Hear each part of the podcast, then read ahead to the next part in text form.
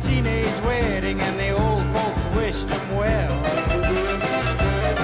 You could see that Pierre did truly love the mademoiselle.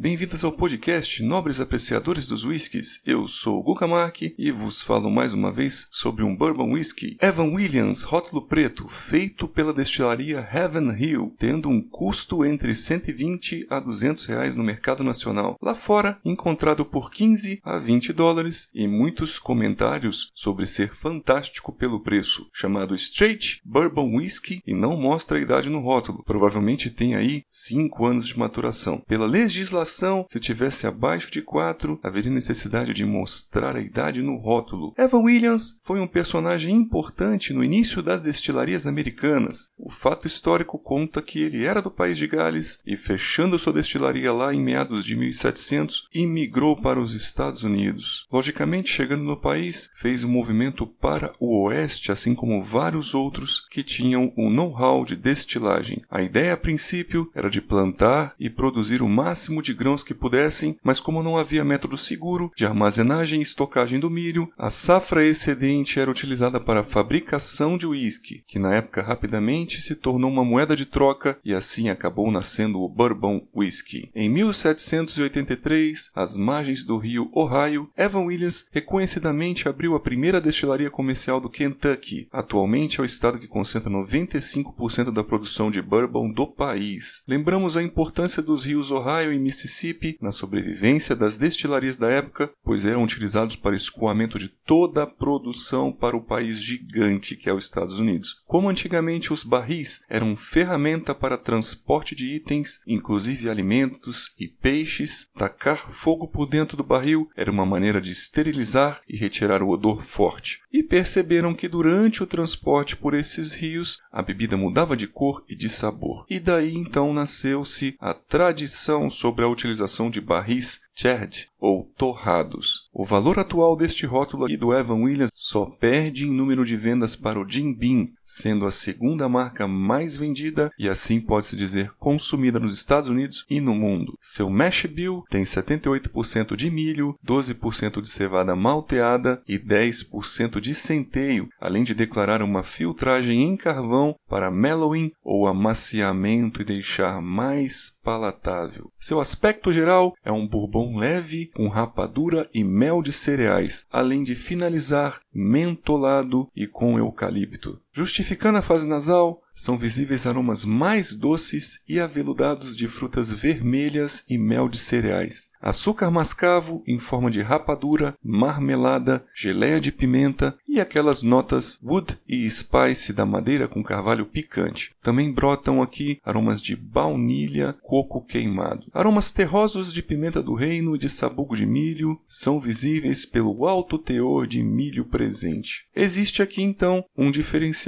que seria o toque herbáceo mentolado e levemente cítrico, compatível com casca de limão, também similar ao eucalipto e ao longe lembra o pinho. O álcool é pouco visível, com 43% ABV. Sugerimos inspirar lentamente para sentir os aromas doces e terrosos. Fase bucal do Evan Williams tem o diferencial de ser bastante leve e palatável. A oleosidade é média a baixa, sendo muito fácil de beber. Não possui aquela ardência muito alta, sendo bem similar a uma aguardente, a uma cachaça mais evoluída. Tem bastante presença terrosa e uma influência visível do milho bem doce.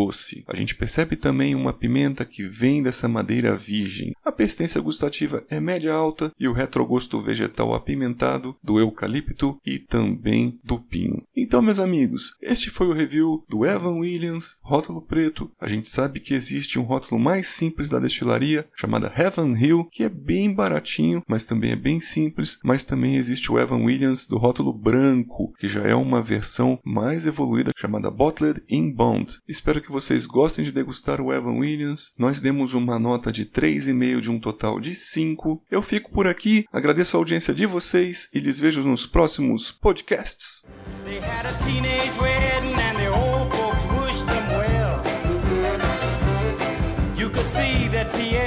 truly love the mademoiselle.